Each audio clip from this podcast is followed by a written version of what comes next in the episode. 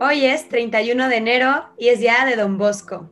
Y para este episodio tengo de invitado a Mauricio Dávila, que mejor conocido como Morris. Y bueno, él es exalumno de Don Bosco y él también se autollama hijo de Don Bosco. Y bueno, pues yo, yo conozco a Morris muy bien y él ama Don Bosco, tiene una, una vida muy, pues de mucha cercanía a este santo y yo lo invité pues para que nos platicara de la historia de este gran hombre. Bienvenido, Morris. Muchas gracias. Voy a empezar con un pequeño poema que me encanta. Dice así, su concierto han entonado las campanas clamorosas, al que pasa coronado de laureles y de rosas. Un vibrar de corazones, de sonrisas y cantares, le acompaña entre oraciones de la tumba a los altares. Así este empieza lo que llamamos el himno de Don Bosco. Yo soy Morris, pasé 50 años en la casa de Don Bosco desde que entré a los 5 años y ahora el, hace unos años, este, pues ya me retiré y me dedico a, hacer otras cosas, pero mi paso por la casa de Don Bosco es, eh, es mi vida, ¿no? Voy a hablarles hoy del Santo de la Alegría, de San Juan Bosco. Vamos a hacer como una semblanza de toda su vida, porque toda su vida es una aventura. El santo de la alegría, San Juan Bosco, nació, fíjate, un 16 de agosto de 1815 en Ibequi, esto es en Italia, es del caserío de Murialdo, que pertenece al municipio de Castelnuovo de Asti, hoy se llama Castelnuovo Don Bosco, obviamente. Fue bautizado con el nombre no nada más de Juan, sino de Juan Melchor. Sus papás se llamaban Francisco Bosco y Margarita Oquiena. Él también tuvo dos hermanos, Antonio y José, ambos más grandes que él. Lo primero que se acuerda Juanito cuando hizo sus memorias, que se acuerda Juan, es que a los tres años de edad eh, su padre viene caliente del campo y se mete al cuarto frío a dejar una casa que tenía y le da pulmonía. Al día siguiente había muerto. Su mamá Margarita, con un simple Juanito ya no tienes padre, pues le avisa, ¿no? Y en adelante ella creó a sus hijos y se hizo cargo de la abuela también, la mamá de, don Francisco. A los nueve años, o sea, pasa su infancia, su primera infancia, sí, pero déjenme decirles, a los nueve años, Juanito tuvo un sueño que marcaría su vida. Le voy a dar la voz a don Bosco ahorita, porque lo voy a, se los voy a narrar exactamente como él lo puso en sus memorias biográficas. Fíjense, qué interesante. Esto es lo, lo, que, lo único que voy a citar literal de don Bosco. Dice, cuando tenía nueve años, tuve un sueño este sueño me acompañó a lo largo de toda mi vida. Me pareció estar en un lugar cerca de mi casa. Era un gran patio de juego de la escuela. Había muchos muchachos, algunos de ellos decían malas palabras. Yo me lancé hacia ellos golpeándoles con mis puños. Fue entonces cuando apareció un personaje que me dijo, no con puños, sino con amabilidad vencerás a, a estos muchachos. Yo tenía solo nueve años ¿quién me estaba pidiendo hacer algo imposible? Él me respondió, yo soy el hijo de aquella a quien tu madre te enseñó a saludar tres veces al día. Mi nombre, pregúntaselo a mi madre. De repente apareció una mujer de majestuosa presencia. Yo estaba confundido. Él me llevó hacia ella y me tomó de la mano. Me di cuenta que todos los niños habían desaparecido y en su lugar vi todo tipo de animales, perros, gatos, osos, lobos. Ella me dijo, hazte humilde, fuerte y robusto. Y lo que tú ves que sucede a estos animales, tú lo tendrás que hacer con mis hijos. Miré alrededor y vi que los animales salvajes se habían convertido en mansos corderos. Yo no entendí nada y pregunté a la señora que me lo explicara. Ella me dijo, a su tiempo lo comprenderás todo. No, hombre, pues imagínate lo que marcó eso, ¿no? Toda su vida se acordó de ese sueño. Tuvo muchos sueños, luego les platico. Resulta que al día siguiente, dicen las memorias, que Juanito le contó el sueño a su familia, pues ahí estaban todos, ¿no? Y hubo varias respuestas, ¿no? José le dijo, tú serás pastor de ovejas. Mamá Margarita le dijo, quién sabe, si algún día serás sacerdote. Antonio el Grande le dijo, tal vez llegues a ser capitán de bandoleros. Y la abuela dijo, ah, que no hay que hacer caso a los sueños. Los viejos siempre tienen esa sabiduría, ¿verdad? Más adelante, a los 11 años, Juanito hizo su primera comunión. Y siempre se acordó, fíjate lo que le dijo su mamá ese día. Le dijo, fíjate, comulga con frecuencia, di todo en confesión, sé obediente y asiste de buen grado a catecismo y misa. Y sobre todo, huye de quienes tienen malas conversaciones. Juanito tenía muchos deseos de estudiar, pero su hermano Antonio no lo dejaba. Incluso le decía, oye, ve este, el burro trabaja todo el día, dices, sí, pero el burro no estudia y también es más grande y fuerte que tú. Tenía muchos problemas con Juan, con Antonio, Juan con Antonio, porque como se había muerto el papá, pues Antonio, que ya era grande, pues fungía como el jefe de la casa. ¿sí? En ese tiempo hubo un cura, don Carlos, le enseñó las primeras letras y el latín, porque él le dijo que quería ser sacerdote, pero que lamentablemente un día don Carlos enfermó muy grave y se murió pero le dejó un, cofre, le dijo, mira, ten esta llave y ten este cofre. Y el cofre tenía, no sé, miles de liras, una pequeña fortuna para que él pudiera continuar sus estudios. Era deseos del padre que él continuara sus estudios. Pero cuando la familia se enteró, ya sabrán, no, qué derecho tiene, como pasa con las herencias, ¿no? Casi no pasa. Entonces, Juanito dijo, no, si es el problema, ahí está el cofre, no hay problema. Y pues se quedó otra vez sin dinero. Pero los problemas con Antonio no se acabaron. Entonces él quería seguir estudiando y Antonio, no, este tiene que trabajar, que qué flojo, que no sé qué. Finalmente Margarita, con el corazón en la mano, le dice a Juan pues, que se vaya de la casa. Y lo encomendó con unas amistades. Vivían en un pueblo que estaba cerca, en un Cuco. Estaba eh, muy cerca. Esta familia eran los Moya. Y lo acogieron como mozo y así pudo estudiar cerca de la pequeña ciudad de Kieri. Ya estaba más, más cerca a Kieri entonces ahí ya pudo entrar a la escuela. De hecho, entró grande. Entró grande Juan a la escuela, era más grande que sus, que sus compañeros. Este, pero se distinguió como un estudiante excelente. Fíjese, hay una anécdota de que un día le pidió el maestro, a ver, Osco, lea usted la lección de gramática. Y ese día se le había olvidado el libro de gramática. Entonces tomó el libro de aritmética, dicen sus compañeros, y recitó de memoria toda la lección de gramática así era Juan, ¿no? Tenía muchos, muchos, este, mucha muy buena memoria para estudiar, pero era más grande y fuerte que sus compañeros, ¿sí? Entonces un día por defender a un muchacho, los empezó a golpear a todos y pues los dejó a todos en un rincón. Se le acercó entonces un joven y le dijo, oye, oye Juan, esa fuerza que tienes, Dios no te la dio para maltratar a nadie, sino para usarla para un buen propósito. Entonces como que le cayó el 20 a Juan y dijo, ching, ese joven se llamaba Luis Comolo y desde ese día fue su mejor amigo, es como un gran amigo, e incluso murió siendo todavía joven. Pero con Luis y otros amigos fundaron un club llamado en la escuela La Sociedad de la Alegría. ¿Sí? Tenía tres reglas, ahí les van las reglas de la Sociedad de la Alegría. Primero, los socios deben evitar toda conversación de acción que desdiga de un buen cristiano. Artículo número dos. Deben ser exactos en el cumplimiento de sus deberes religiosos y escolares. Y lo más importante, Punto número tres, estar siempre alegres. Fíjate, hay una anécdota muy chistosa del club de, la Sociedad de la Alegría. Ellos se reunían antes de misa los domingos, ¿sí? Y luego se iban a misa. Pero un día no llegaban los, los, los este, del club. Entonces se da cuenta Juan que había, y Juan y Luis se dan cuenta de que había un saltimbanqui, un, un, un cirquero, En la plaza del pueblo. Y pues todos andaban allá viendo este cuate. Entonces llega Juan y le dice, a ver, te reto a tres, tres, este, desafíos. Y este, el que gane, pues es el que, eh, tú te vas del pueblo si gano yo y si no, pues aquí siguen todos. Y sí, el primer desafío fue, fue brincar un arroyo y pues este, no, no, no, no ganó, ganó Juan. El segundo desafío fue una carrera y ahí ganó el saltimbanqui, era muy rápido, muy veloz. Y el tercer desafío era poner en un árbol un pañuelo, el que lo pusiera más alto, era el que ganaba. Entonces ahí van los dos, sube y lo pone muy alto el, el cirquero, el saltimbanqui. Y luego va Don Bosco y, Juan Bosco y sube, pero él era pesado. Entonces ya llegando, ya no podía subir más, no alcanzaba a donde había llegado el pañuelo del, del de este cuate. Entonces, ¿qué hace? Se toma del, del, este, de la rama última que lo aguantaba, se pone el pañuelo en el pie y se voltea de cabeza. Y ¡fum! lo pone más arriba.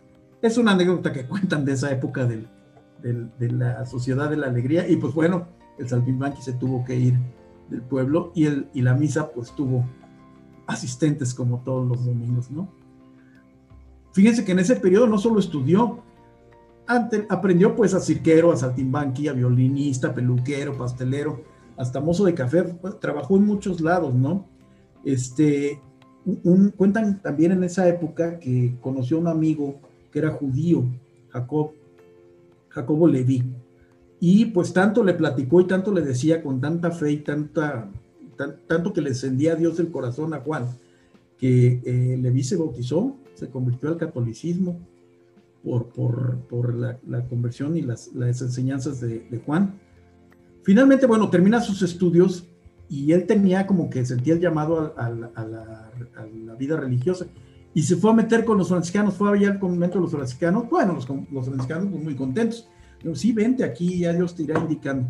Entonces quedó a dormir ese día en el, en el convento, iba a ser franciscano, Juan Bosco, pero en la noche dice que tuvo un sueño en el cual aquel personaje que le había hablado en el sueño le dice, no es por aquí tu camino, no es tu camino fue lo único que le dijo. Entonces al día siguiente sale del, convento y dice, bueno, pues voy a buscar en el seminario. Y sí, el 25 de octubre de 1835 llega y viste la sotana, le da su sotana de seminarista. Mamá Margarita le recordó aquel viejo dicho, no, ya ven que dice, no es el hábito lo que honra tu estado, sino la virtud, el hábito no hace al monje. Eso se lo recordó su mamá. Ya después, en el 5 de junio de 1841, terminó sus estudios y se hizo sacerdote, se ordena sacerdote. Fíjense bien, 5 de junio de 1841. Este día, y aquí hace unos días aquí en este mismo blog nos lo recordaron, él hace el propósito de tratar a todos con la dulzura y amabilidad de San Francisco de Sales. Ese es su propósito. Mamá Margarita ese día le dice, hijo, dos cosas, ¿eh? Empezar a decir misa es empezar a sufrir. Y otra muy fuerte, ¿eh? si tienes, hijo, la desgracia, fíjate, la desgracia de volverte rico, mi pie no pisará tu casa. Sí, porque pues e, ella quería que fuera un sacerdote como debe de ser, con, humildad, con pobreza. Su lema sacerdotal, ahorita les, quiero comentar, es dame ánimas, cheteratole. Quiere decir, dame almas, llévate lo demás. Ese es, ya ven que escogen los sacerdotes un lema sacerdotal de la Sagrada Escritura. Y el de él era esa, dame ánimas, chetera tole. Dame ánimas, almas. Chetera viene de, etcétera, ¿no? Etcétera es la raíz, lo demás, ¿no? Lo que sigue. Chetera tole. Dame almas, llévate lo demás. ¿Ok? Él inició su ministerio con, este, estuvo en la casa ahí de los sacerdotes, eh, bajo la mirada de un confesor muy bueno, José Cafaso el padre José Cafaso. Hoy él ya es santo, es San José Cafaso, maestro y guía de Don Bosco. Pero lo primero que le encomendó, San José Cafaso era el vicario, el, capellán de la cárcel. Entonces, una de las primeras cosas que hizo el joven sacerdote fue ir a la cárcel. Y ahí se dio cuenta con mucha tristeza que muchos de los presos en la cárcel eran jóvenes. Y eran jóvenes por el simple hecho de que no sabían hacer otra cosa más que robar no sabían. Como que ya eh, le había dicho eh, Dios en su sueño lo que tendría que hacer, pero ya como que empezaba a fraguar cuál era su, este, su misión. Pero como sucede siempre, nosotros planeamos y Dios dice otra cosa. Por ahí iba su misión, pero no se decidía hasta que les voy a decir esto. Esto es fabuloso nos vamos a remontar al 8 de diciembre de 1841. Serán unos meses, dos, tres meses después de ordenado. Esta fecha es muy importante para todos nosotros los salesianos. Ese día don Bosco estaba preparándose para decir misa, se estaba revistiendo, y de repente oye así como que un ruido en la sacristía y ve afuera de la sacristía y ve que el sacristán estaba dándole de escobazo a un muchachito. Dice, no, don Bosco, es que se meten a robar y que no sé qué. Le dice, pues, oye, ¿por qué le pegas si es mi amigo? y enseguida se puso a platicar con un, muchacho. El muchacho se llamaba Bartolomé Garelli. Le dijo, a ver, ven, ven para acá, Bartolomé. A ver, ¿tienes papá? No. ¿Tienes mamá? No. ¿Tienes casa? No. ¿Sabes leer? No. ¿Sabes escribir? No. ¿Sabes hacer cuentas? No. ¿Sabes el catecismo? No. O sea, puro no. Y pues el muchacho cada vez se sentía peor, ¿no? Y le pregunta de repente, oye, ¿sabes silbar? A lo que el muchacho con mucho, se le dibujó una sonrisa en la cara y dijo, sí, eso sí. Entonces dijo, ah, bueno, vamos a empezar por ahí. Y le enseñó, lo primero que le enseñó fue un Ave María. Bartolomé Garelli está considerado el primer alumno de. Y con eso empezó la grande obra de Don Bosco con un Ave María. 8 de diciembre de 1841, Bartolomé Garelli. Y, y, aparte es una de las premisas pedagógicas, los que somos maestros, te das cuenta, si tú le vas diciendo a un muchacho todo lo que no sabe hacer, pues el muchacho se avasalla y no aprende. Pero si tú te fijas en lo que los muchachos saben hacer, eso les abre el corazón y entonces les puedes enseñar lo que quieras. ¿Ok? Bueno, después pues ya se eh, empezó a tratar de reunir a los jóvenes y los domingos ahí en la rectoría donde vivía, reunía a los jóvenes, pero pues hacía mucho escándalo, ya sabrán, ¿no? dijeron, no, pues ya, aquí no puede ser. Entonces empezó a vagar por varios lugares, varios prados que le prestaban y de todos lados lo corrían porque pues eran muchos muchachos, ¿no? Y daba desconfianza, aparte porque siempre que reunía muchachos muy atildaditos y todo, no hombre, puro vago, vándalo de la calle, ¿no?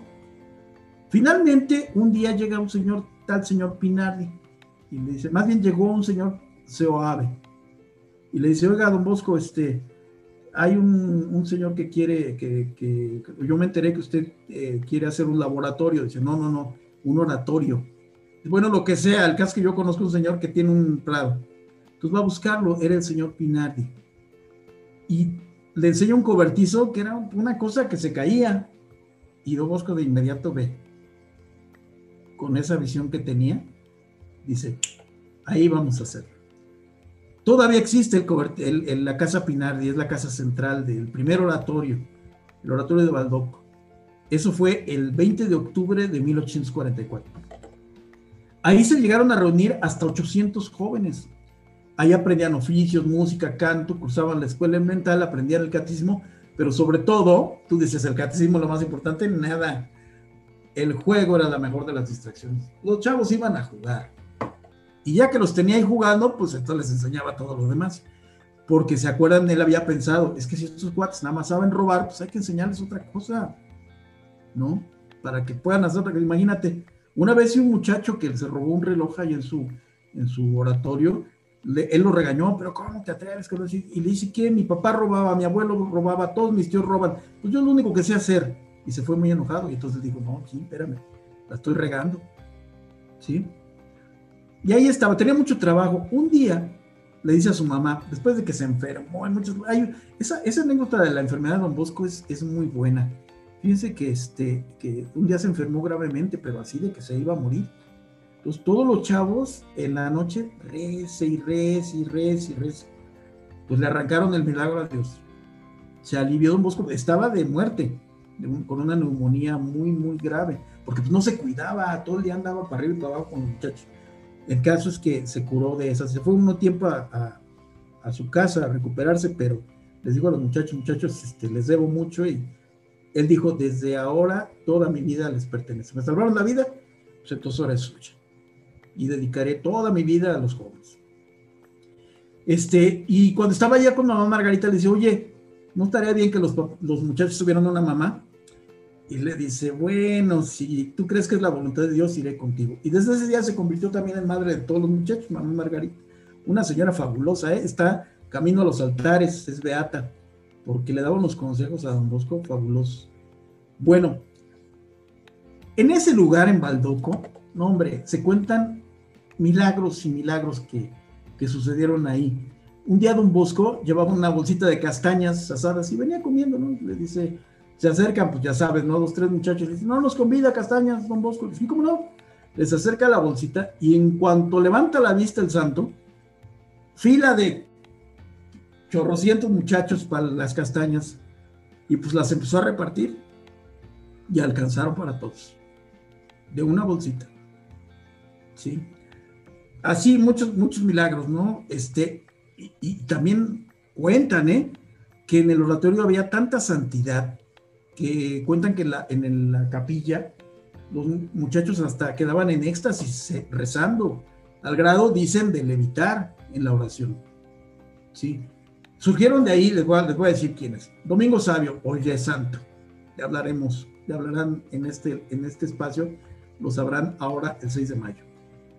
Eh, y varios que están de camino a los altares, aparte de Mamá Margarita, Miguel Rúa, que fue el primer sucesor de Don Bosco, Juan Cagliero, el primer obispo salesiano, Miguel Magone, que era un vago de lo peor, radón latero, este, y Francisco Besuco, que también va de camino a los altares. Son los, los que se recuerdan, pero yo imagino que salvó a muchísimos muchachos.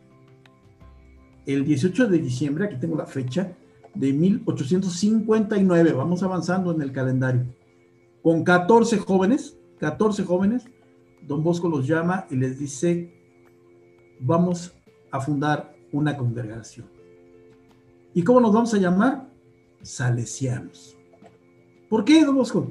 Pues inspirados en la bondad y amabilidad de San Francisco de Sales, como él había pensado cuando él se hizo sacerdote.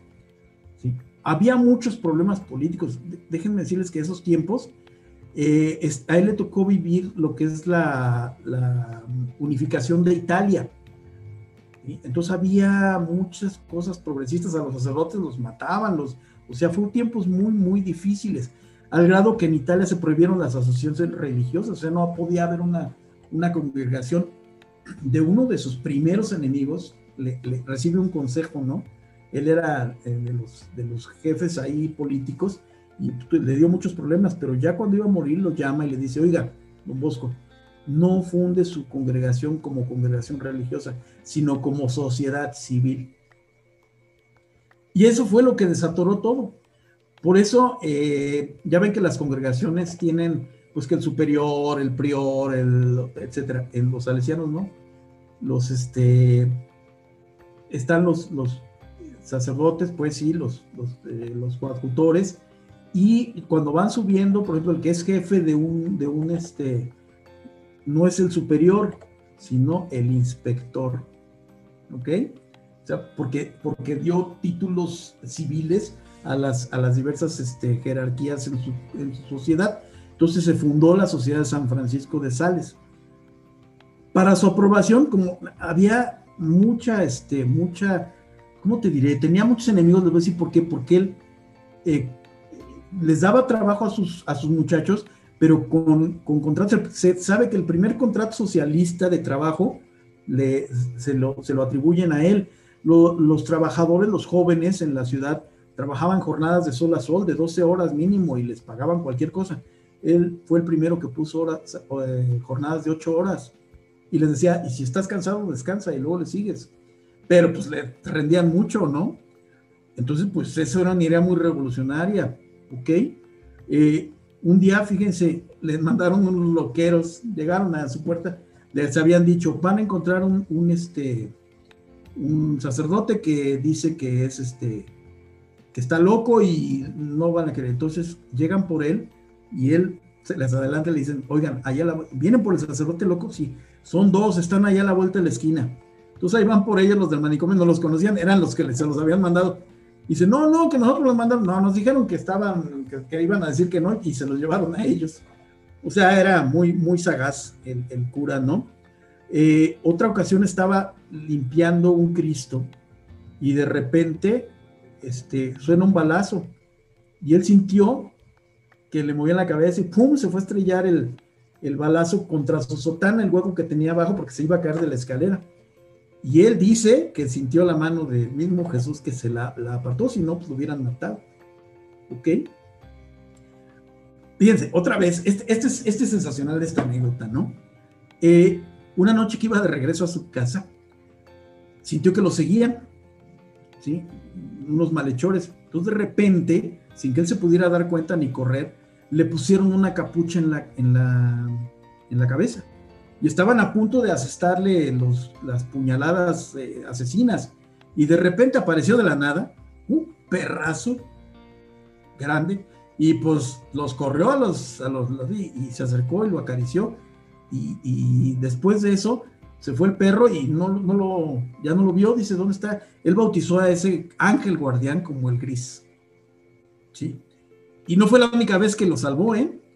Muchas lo salvó, pero cuentan que una vez lo llamaron de noche a, este, a dar el viático a un enfermo. Entonces se preparó, tomó su viático quiso abrir la puerta y, estaba atorada, algo, se veía que había un bulto del otro lado, y cuando la movía nomás oía el gruñido. Y hasta empezó, quítate gris, que tengo que salir, quítate gris.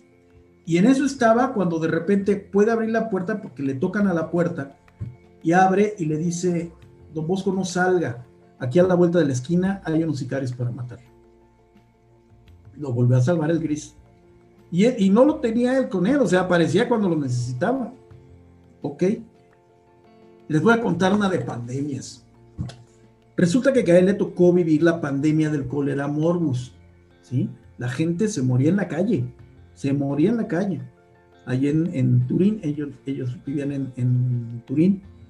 Y entonces les dijo a sus muchachos, los juntó y les dijo, a ver, este, la gente no necesita allá afuera. Entonces les voy a decir esto, les voy a dar su medalla de María, les doy una medallita de María Auxiliadora, bendita. Si ustedes comulgan y permanecen en gracia, ninguno se va a enfermar. Y salieron a asistir a los enfermos, a, a ayudarlos a todo y ninguno enfermó. Pasó la emergencia y los, los muchachos fueron los mejores este, que ayudaron en esa pandemia ¿no? del cólera móvil. Les hablaba hace rato que, que, San Juan Bosco también tuvo muchísimos sueños. Les, les paso, tiene registro de más de 140 sueños proféticos. Si ustedes van a una librería o buscan en internet y pongan los sueños de Don Bosco, hay unos fabulosos, unas cosas que él veía. Pero, por ejemplo, una en que veía un elefante que distraía a los jóvenes y más tarde se transforma en un demonio. O sea, con eso les iba. O, el de una barca que iba guiada por el Papa en una tempestad. Fíjense qué, qué actual sería ese sueño. La barca de Pedro, guiada por el Papa, una tempestad tremenda como la que está ahorita queriendo hundir a nuestra iglesia. Y se fue acercando el Papa a dos, a la barca a dos columnas y el mar embravecido, pero en medio de las columnas, la barca permaneció, sin peligro. En las dos columnas, de un lado estaba María Santísima. Y del otro, en la otra columna arriba, la Santísima Eucaristía. Ahí está la lección, chavos. Si nosotros como iglesia nos apegamos a María y a la Eucaristía, no va a pasar nada nos quieren tumbar, no va a pasar nada. ¿Ok? Bueno, miles de anécdotas, miles de anécdotas que ahorita le podría este, contar acerca de, de Don Bosco, por ejemplo, su grande fe, el dinero. Decías, Don Bosco fue una persona que hizo maravillas sin tener dinero. Un día le pidieron la, la renta de, de, la casa y, le dices que Don Bosco ya me decía el dueño, ya me debe seis mil liras. Dios proveerá, le dijo Don Bosco, ¿cómo? Usted todo lo quiere resolver con la fe, usted todo, y, yo lo que necesito es dinero. Y si yo le dijera que aquí afuera en mi sala de espera hay un señor con seis mil ¿a poco? Se asomaron y estaba un señor sentado. Dígame qué le puedo servir. Me han mandado este sobre para usted, don Bosco. ¿Cuánto creen que tenía el sobre? Seis mil liras. Esa era la fe de don Bosco. El Papa un día lo manda a llamar Sí, y le dice, oiga, este, pues le voy a dar la, necesito de, su ayuda. Me han dicho que usted hace milagros. Digo, no, no, yo no hago milagros. Siempre decía, ella lo ha hecho todo. Le daba el crédito a María. Es que no he podido terminar de construir la iglesia del Sagrado Corazón aquí en Roma. No, los donadores ya no, dice. Este, pues usted dígame cuándo, cuándo quiere que empecemos. No, pues es que no se preocupe pero usted que quiere a cambio, que yo lo único que quiero es que nos dé la bendición a los salesianos. Dice, pues yo bendigo a la obra salesiana. Y cuentan que en tiempo récord construyó la iglesia del Sagrado Corazón en Roma. La iglesia del Sagrado Corazón en Roma la construyó Don Bosco. Ahí en Turín, un día se le ocurrió que quería hacer una iglesia para María Auxiliadora. Y pues llevó a tener un terreno, ahí en el, tenía un terreno grande ahí en el, junto al oratorio y llamó al arquitecto y le dijo, oiga, a ver, venga, venga, aquí va a estar el presbiterio, aquí las salas, aquí las naves, aquí esto, lo otro, pum, pum, y va a tener tantos metros de alto, y va a tener un cuadro acá. El, el, arquitecto, pues entusiasmado, no iba a ser la obra de su vida. Dice, pues, ¿cuándo quiere que empecemos? Mañana, mañana, decíamos mañana, don Bosco. Pero, pues, este, sí, mañana, pero, y el, y el, y el, este, ¿y la lana qué? Entonces don Bosco se esculcó en sus, en sus este, bolsillos y traía cuatro monedas. Y le dijo al arquitecto, tenga, empiece mañana, ella le va a dar lo demás. Y claro, ahí está la majestuosa iglesia de María Auxiliadora en Turín, construida también en tiempo récord. Él siempre decía unas frases, fíjense, unas pero esta es muy, muy importante. Decía, confíen en María Auxiliadora y verán lo que son los milagros. Una educacional, decía, de la sana educación de la juventud depende la felicidad de las naciones. ¿Cómo nos hace falta eso ahora? ¿No? ¿Por qué estamos tristes? ¿Por qué tenemos tantos problemas en el, país? Pues porque hemos descuidado la sana educación de la juventud. Decía a sus muchachos, camina con los pies en la tierra, pero con la mirada en el cielo. También les decía, trabaja como si no fueras a morir, no fueras a morir nunca. Esta se la han atribuido a muchos santos, pero él la decía, trabaja como si no fueses a morir nunca y vive como si fueses a morir mañana. Él, todos los, todas las noches despedía a los muchachos con un mensaje, ¿sí? Y eran las famosas buenas noches que ahora en los colegios se han vuelto los buenos días. Y él terminaba sus oraciones y todo y siempre hacía una última oración. Decía, esta oración la vamos a hacer por aquel de nosotros que vaya a morir primero. Y así, pues imagínate, el primero que moría tenía muchas oraciones acumuladas.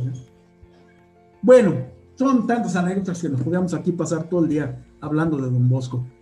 El 30 de enero, vamos a ubicarnos el 30 de enero de 1888. Don Bosco ya estaba muy enfermo, imagínense. Y le decían, ¿qué tiene Don Bosco? ¿Qué, qué, qué enfermedad tiene? Y los doctores le decían, nada, es un traje gastado, o sea, ya no da más la tela. Finalmente, la madrugada del 31 de enero de 1888, nos dejó su herencia. Medio hablando así le decía al que estaba, María camina, María está aquí. Y decía, volteaba el otro diciendo fuerte para que todos los que estaban ahí alrededor lo oyeran. Decía, que María Auxiliadora está con nosotros. No, no, no, le decía, no, no, no, ven, ven, ven. Te regañando a esa edad. Que María está aquí. Dice don Bosco que María estaba con nosotros, que nunca nos abandonó. No, no, ven, explícales bien. María camina por nuestros pasillos, vive con nosotros, ríe con nosotros, llora con nosotros. Y digan a mis muchachos, le dijo al, cura, que los espero a todos en el paraíso. Sus últimas palabras fueron, Señor, hágase tu voluntad. En ese momento, el gran santo de la alegría partió a la casa del Padre. Tenía 72 años. 72 años, pero pues, nunca muerto. Fíjense, eh, empezó, bueno, después de unos años, empezó pues, su causa de, santificación. Y ya ven que en las santificaciones de los santos hay los abogados del diablo, que son los que tratan de, encontrar, sin mala leche, simplemente buscando, este, algo por lo cual no pudiera o no, no, no tuviera los méritos alguien para ser santo. Teniendo ya muchos milagros acumulados, pero decían que al trabajar todo el día, porque él se paraba en la madrugada y se acostaba otra vez casi en la madrugada, dormía muy poco, por eso se gastó. Le decían, bueno, si trabajaba todo el día, ¿a qué hora rezaba don Bosco? Los grandes santos son grandes en la oración también. Entonces, los que llevaban la causa de don Bosco, fue muy contundente su respuesta. Más bien, contestaron con una pregunta a qué hora no rezaba don Bosco. El santo de la alegría hacía todo, de todo su trabajo, una oración a Dios. Es lo que, lo que debemos hacer nosotros. A veces decimos, híjole, estoy agobiado, tengo mucho trabajo. Pues reza, reza con ese trabajo. Haz de tu vida, de tu trabajo, una oración a Dios. Finalmente, el primero de abril de 1934 fue canonizado eh, San Juan Bosco. Y desde entonces se dedica todavía a formar buenos cristianos y honrados ciudadanos. Quizás nosotros nos fijamos en los colegios salesianos, pero no nada más son colegios.